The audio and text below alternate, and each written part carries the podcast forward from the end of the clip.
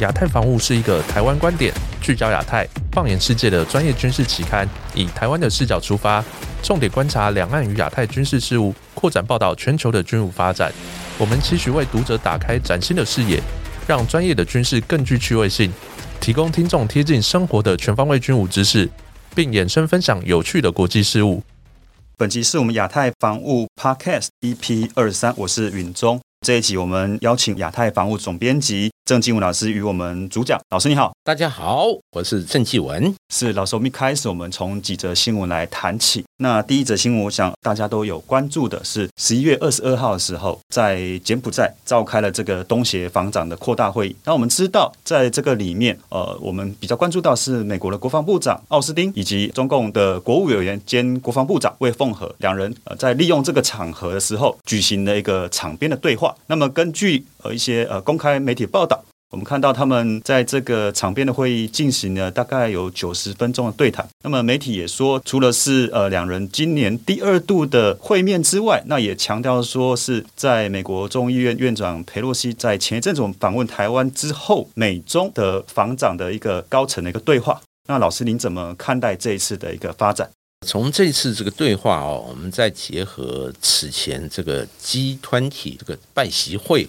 我们知道，中美近期他们的之间的这个往来沟通其实比较密切哦。这个为今年在八月初的时候，解放军对台实施这个所谓围台军演，用以反制这个美国众院议长佩洛西来台北访问这件事，使中美的关系到了一个谷底，作为一个止损哦。那我想，其实这还是有这个客观一些条件让。中美之间呈现这样好像慢慢解冻的这个状况哦，主要就是第一个，这个中共的二十大已经结束，哎，顺利结束。那这个习近平这个大权在握，确定了他这个掌权，这个相当的稳定。那对于美国来讲，这个其中选举结束，那民主党的这个选举也没有之前大家预想的那么糟，也因此哦，在双方这个国内大事都办好。而且对于自己的政府这个稳定性，那维持一个比较高的一个这个良好的状况下，双方进行包括这个拜习会，还有这个防长这个见面会，那其实就是梳理一下近期双方的一个关系。但我认为哦，像防长从目前透露有限讯息可以知道，其实还是大体是各说各话。那主要的一些议题，其实双方都各自阐述自己立场。但是我们可以看出来哦，这种分歧还是比较明显的，特别是这个有关台海，还有一些这个周边安全一些议题。呃，我觉得双方在这个部分其实除了各说各话以外，好像也没有一个未来可以看出一个更大的突破。但总体来讲，我认为见面沟通总比不见面好哦。特别对于一些这个议题的观点，发出自己的最新的一个建议或想法。那有助于相互了解，其实我认为这也是一件好事。因此，这次防长的会议虽然没有说达成一个什么突出的亮点，但我认为会面本身就是一个值得鼓励的事情。好的，那我们继续看到下一则的报道，在这个俄乌战争进到目前整个欧陆，呃，其实已经慢慢是在要进入他们的冬季，那其实势必会对于整个战况产生蛮大的影响哦。那我们可以看到，在俄罗斯从这个月，他决定从乌克兰南部这重要的这个港口城市这个赫尔松这边撤军。那其实当初会这样的决定，让整个俄军是感觉到颜面扫地。那尽管俄国国内一些主战派人士能发言支持指挥官这样的决定，那可是目前到整个十一月呃中下旬，看到俄军其实并没有因为这样子的一个撤军得到一些优势。甚至于说，这个外媒报道以这个残忍作风出名，然后甚至于被俄罗斯媒体封为这个末日决战将军，也就是现在的这个新任指挥官苏洛维金，他这样的建议受到蛮大的挑战。那老师会怎么看待这样一个发展？而其实这次赫尔松这个撤退哦，是俄军在俄乌战场哦，那在很多战线收缩一个最新的一个案例。我们梳理一下之前的这个战局，从八月以后。我们可以看到，这个乌军在多个战线一直是发动反攻，包括收复了哈尔科夫州大片的土地，而顿涅茨克若干的军事要点被乌克兰占领哦。那最新的就是第聂伯河左岸和赫尔松，这个俄军也退出哦，这个撤出，那显示了俄军似乎节节败退。但我们另外一点可以发现，而俄军已经持续大概半个月、一个月，这种对于乌克兰全境的大规模空袭，这些空袭是运用大量的飞弹，包括弹道飞弹、巡弋飞弹，甚至这种低成本、简单的自杀无人机，那空袭整个乌克兰全境。我们从过去一些外媒的报道可以发现，哦，不管是亲俄或亲西方，他们都共同显示了乌克兰全境这些供电设施受到重创，也因此哦。对于供电、供暖、供水都产生一些影响，那使这个乌克兰目前在过冬这个问题面临很大的困境。其实这哦，我们也可以就此来把焦点放在赫松这个部分。哎，我想大家都注意到前几天有一个这个新闻，就是乌克兰决定撤出赫松地区一些平民老百姓，正显示了这种断水、断电、供暖这个断绝对于一个大城市的影响。特别是俄军撤出赫尔松的时候，那他对于相关的基础设施进行一些破坏，也因此这座空城对于乌克兰来讲变成一个很大的负担。因此，他必须要更多的给养、更多的物资来供应这个地方的居民的生活和这个执行相关的任务，被迫撤出平民。因此，俄乌战争我也可以说到现在，双方都不是赢家，绝对是输家。俄军损兵折将，然后战线节节后退。而乌军虽然看似这个获得一些斩获，但他在人员、在装备付出很大的代价之外，整个国土满目疮痍哦。那这是现代战争一个血淋淋都是输家的一个这个绝对的一个案例。是的，那我们继续再来探讨我们近期整个东北亚的局势。根据日本媒体的报道，日本为他们自己海上自卫队这个呃神盾级的这个驱逐舰。因应整个北韩整个试射导弹或各型一些弹道飞弹的一些威胁，他们将目前能够去拦截弹道飞弹的舰艇数量从呃原本的呃六艘，那现在最近新增两艘，会到了八艘。那么日本海上自卫队也十一月二十一号在他的推特上宣布，分别是这个摩耶号跟与黑号在夏威夷海岸的试验当中成功拦截了模拟弹道飞弹。那么这方面的话，呃，有关于这个不管是摩耶号或宇黑号。加入整个日本的一个防控拦截这样的一个一个作战体系当中，呃，老师会怎么样看待这样子的一个发展？其实从海上自卫队这些这个神盾舰的发展，我们可以知道，这个日本一直配合美国，对于说这个分担防务压力这个需求，在整体军事能力建设上，其实一直在加码。尤其是这两艘，就是摩耶号和雨黑号，它是这个海上自卫队最新的神盾驱逐舰。本身不只是防空，在反导这个部分也采用最新的科技。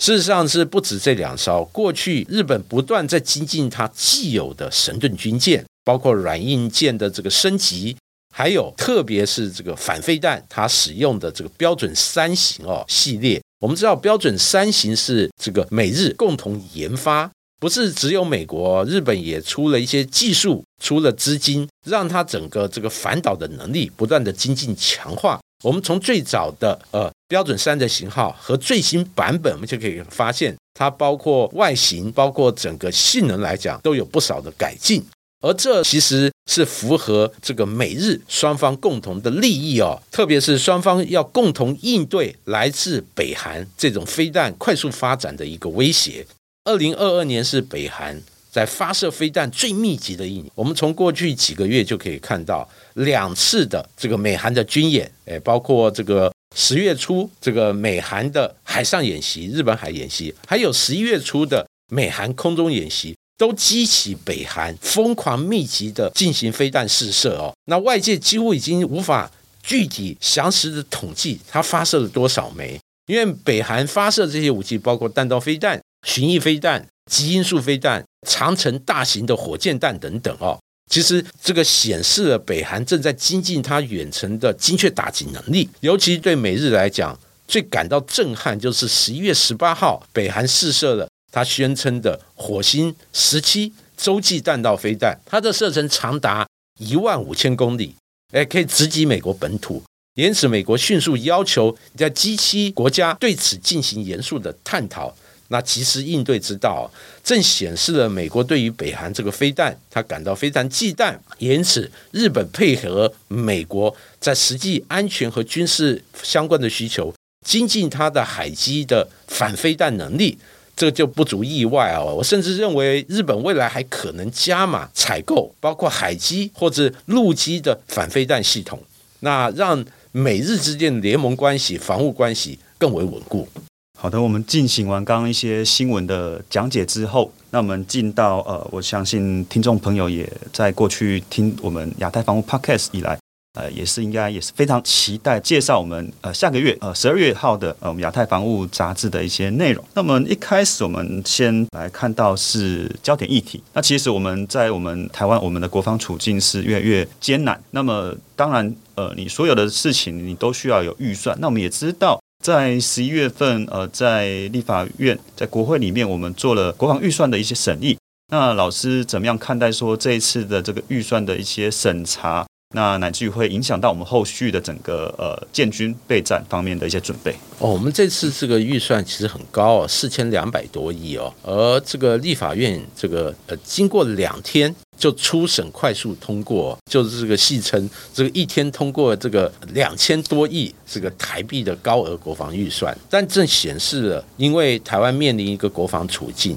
在立委诸公们都面临很大的压力，必须要在国防上有所强化，乃至于这个预算快速通过。其实我们这个梳理一下哦，这次在审议过程，大家几个焦点，第一个就是海军原本要造这个四千多吨这个新型巡防舰这个计划，改建造两艘轻型巡防舰，轻型巡防舰大概两千多吨，先造两艘。防空和反潜各一艘，那在视状况通过作战测评以后，未来再建造十艘哦。这是海军目前已知最新的水面作战舰计划。那另外一个比较值得大家关注的就是近期有关美台军售这个部分，美国飞弹迟迟未交，运交大幅推迟，也在立法院引起很大的讨论。哎，争议的焦点包括这个托式和标枪两种。反坦克武器，哎，还有一个就是这个刺针，这个便携式防空飞弹，哎，由于这个可能供应链还有俄乌战争的影响，美国已经这个向台湾说明了，哎，迟交的理由。那可能这些飞弹未来这个运交时间大概都是这个延后个一到两年左右。但整体来讲，国防部长在这个立法院保证，哎，虽然起运时间这个延后。但最后还是可以在这个让国防部满意的状况下接收这些飞弹啊。那另外一个焦点就是中科院啊，它的呃反无人机和无人机系统在这次院会里面引发很多讨论，特别是这个之前外岛受到这个中国大陆民用无人机的这个纷纷袭扰哦，凸显了我们外岛或者离岛一些据点那受到无人机威胁。这个状况，国军必须要有所强化。因此，对于说，呃，目前由这个空军负责的呃反无人机系统这个建案的这个执行，哎，包括五套反无人机系统，还有这个几百套这个无人机干扰枪等等，那建案都是持续推动。而且，中科院自制的这个干扰枪或相关的系统，在立法院也提出一些说明。事实上，除了反无人机系统以外啊，中科院近期也移交了。陆军联合兵种营所采购的旋翼型无人机，目前今年这个要运交大概二十几架啊，那明年还要大概五十架左右，供陆军的联合兵种营使用。在本月的时候，中科院开放了它航空研究所，让媒体参观。其实在这次参观行程里面，中科院就公开了包括腾云大型这个无人机，还有就是瑞渊异型这个中型无人机，还有。就是像这个红雀二型的小型无人机，以及代号是摩羯旋翼型这个无人机，而摩羯就是陆军所采购的所谓旋翼型无人机。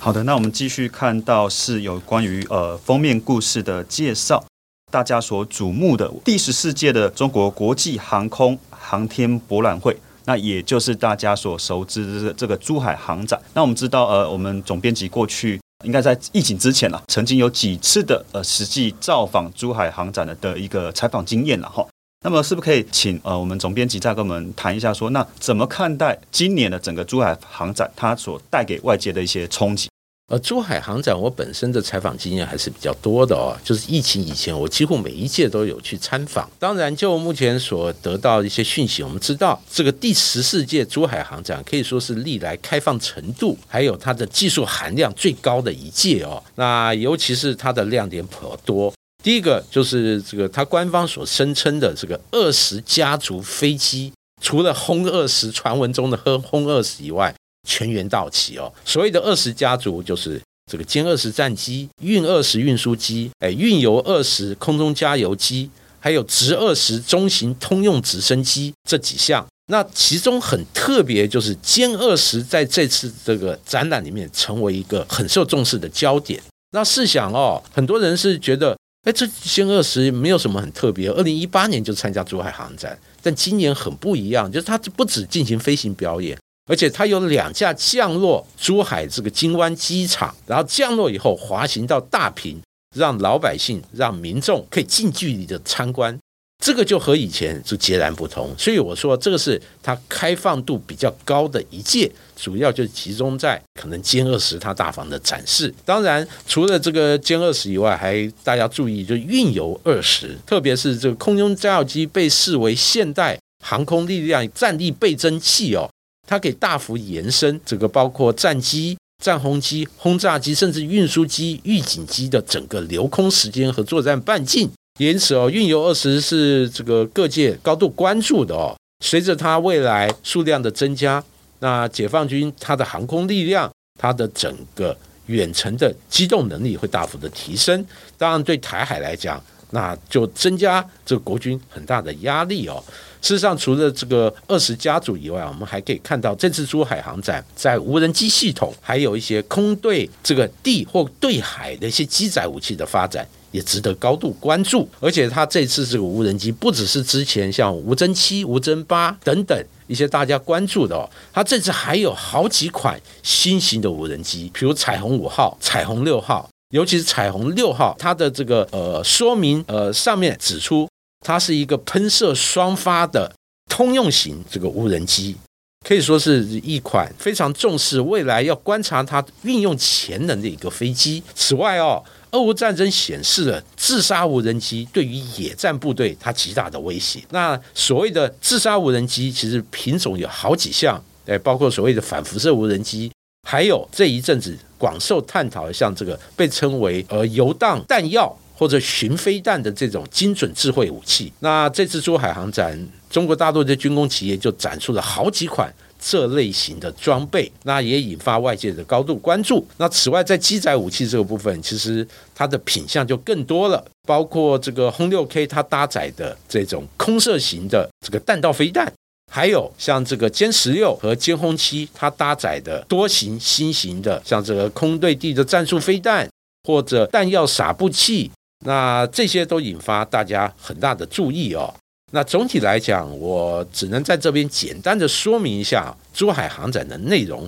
那我们未来会分多期，那逐项逐领域对这次珠海航展所展现的一个这个中国大陆的军事发展做一个更为完整的介绍。是的，我们继续进到呃专题策划。那我们也知道，呃，在中国召开这个二十大之后，习近平呃延续了他第三任总书记的任期。对于整个台海、整个后续在两岸的安全情势，老师怎么样看待后续可能的发展？对于这个议题哦，我记得上一期我们有请施哲约老师为我们大家这个精辟的分析啊，二十大这次他所展现的一个具体的军事部署上的一个内容哦，特别是相关的人事。和它反映未来的一个趋势。我们从它的这个中央军委这个新的组成班子，我们可以发现，哇，整个班子里面人员大幅调动。那除了这个主席哎习近平不变，还有这个副主席在张又侠不变以外啊，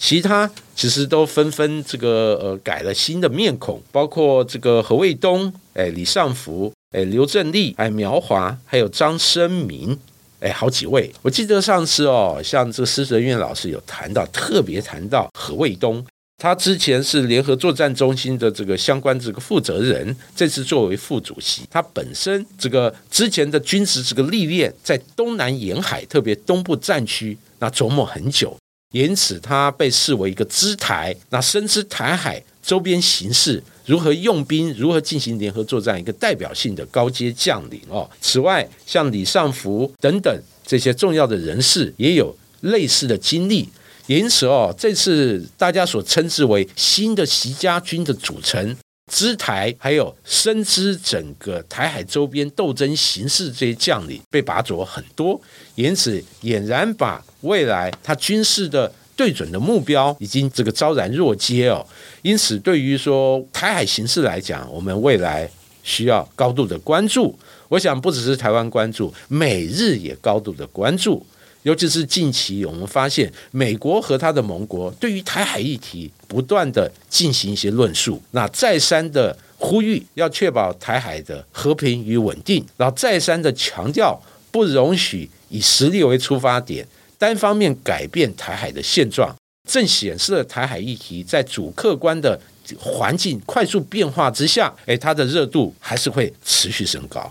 那我们进到军情动态，我们看到这是 B1B 的轰炸机特遣队的任务。那我们看到这个主要是呃美军他在呃关岛上面的这个安德森空军基地的一个任务的部署。那么是不是可以请老师来跟我们分享一下？有关于这个美军 B1B 轰炸机特遣队任务这个部署的一个发展。那我们知道，关岛这安德森基地被美国视为西太平洋一个重要的海空堡垒哦。这里有大型的安德森空军基地，那在海军部分有重要的海军这个军港，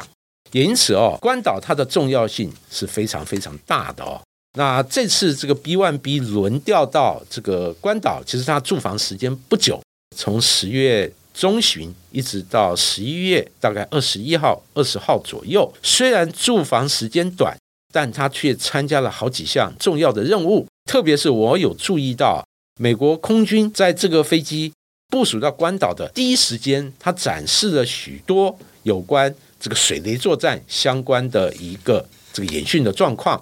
这就是美国借由轰炸机贯彻它海空联合这个水雷部署，发动水雷战。一个重要的超演，我们知道水雷作战是一个很重要的拒止的一个作战的概念，在重要的水道部署水雷，它可以拒止这个敌人的船舰呃进入特定的海域哦，达到一个拒止的一个巨大的作用。而且美国这次公开的它水雷是叫做快速打击式系列的水雷，这样的水雷其实它的型号很多。但它共同的一个特质就是，这个水雷比较聪明，而且是利用传统的这个无导引的铁壳炸弹，借由套件很容易就修改过来，因此它具有使用简单、成本低廉，而且主角性良好。因此哦，就像美国的 JDM 精准导引炸弹一样，那变成美国这种低成本精确武器一个非常具有代表性的一个装备。那另外，这个 B1B 这次部署最重要的。他参与的这个演习就是十一月初在朝鲜半岛举行的美日空中联合训练演习。我们知道这次演习激起北韩前所未有的强烈反应，这个飞弹试射则非常的密集哦。而这次 B1B 派出了两架参加这次的军演，而且他也和航空自卫队那进行演训，正显示了 B1B 在整个稳定。印太地区，特别是西太平洋，它所发挥的重要的一个基石的作用。好的，我们最后看到呃武器大关的部分。那我们知道，呃，在俄乌战争爆发之际，在当初，呃，这个波兰作为这个乌克兰的重要邻国，他当时接收了非常多从乌克兰出逃这些难民。那其实那也针对，因为过去华沙当局跟这个呃莫斯科当局的这些。历史的一些因素，他对于目前当前的普林政府是非常的戒慎恐惧的，因此他在这个战争之际，那到现在来讲，他一直非常去琢磨他自己的国防发展哈。那乃至于他就陆续的购买或接收了新型武器，那可不可以请来跟我们呃做个介绍？波兰是俄乌战争影响哦扩军这个幅度最大的一个东欧国家，我认为不止东欧，是整个欧洲里面它是扩军幅度最大的哦。包括人员从十五万扩增到三十万，可以说是倍增。人员多了，当然武器装备也多。那因此它需要采购很多国产和外购的武器装备。那这次这个亚太防务要介绍，就是波兰它的这个总统和他的副总统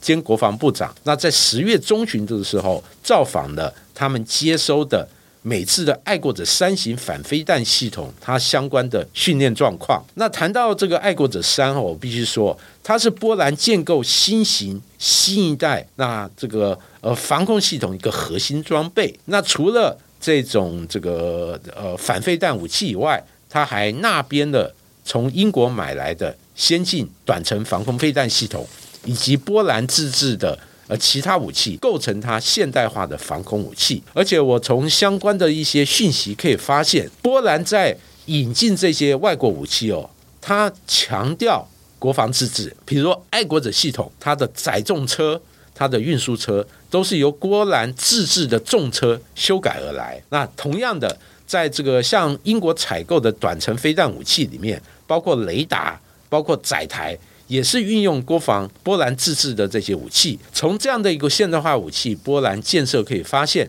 它很巧妙运用这个先进的国家的武器装备和自己的国防能量，很有趣进行一个绵密的整合。这样的一个整合，其实颇值得国内哎进行一个参考哦。事实上，除了爱国者三型外，波兰还展现了它接收骑手这无人机，那还有。它最新向这个韩国采购了多管火箭系统，那可以说延续之前向韩国采购 K two 哎主力战车 K 九自走炮，正显示了波兰它在外购武器这个部分是相当多元的。好的，呃，我们本集节目我们就进行到这里。那么感谢我们呃亚太防务总编辑郑金文老师为我们带来如此精彩的分享，相信各位听众朋友收获一定非常的多。也欢迎听众朋友到我们的 Apple Podcast 啊，给予我们五星好评，或是到我们的 Podcast 页面或是脸书留言分享。我们期待下一集的内容和大家分享。拜拜。好，谢谢，拜拜。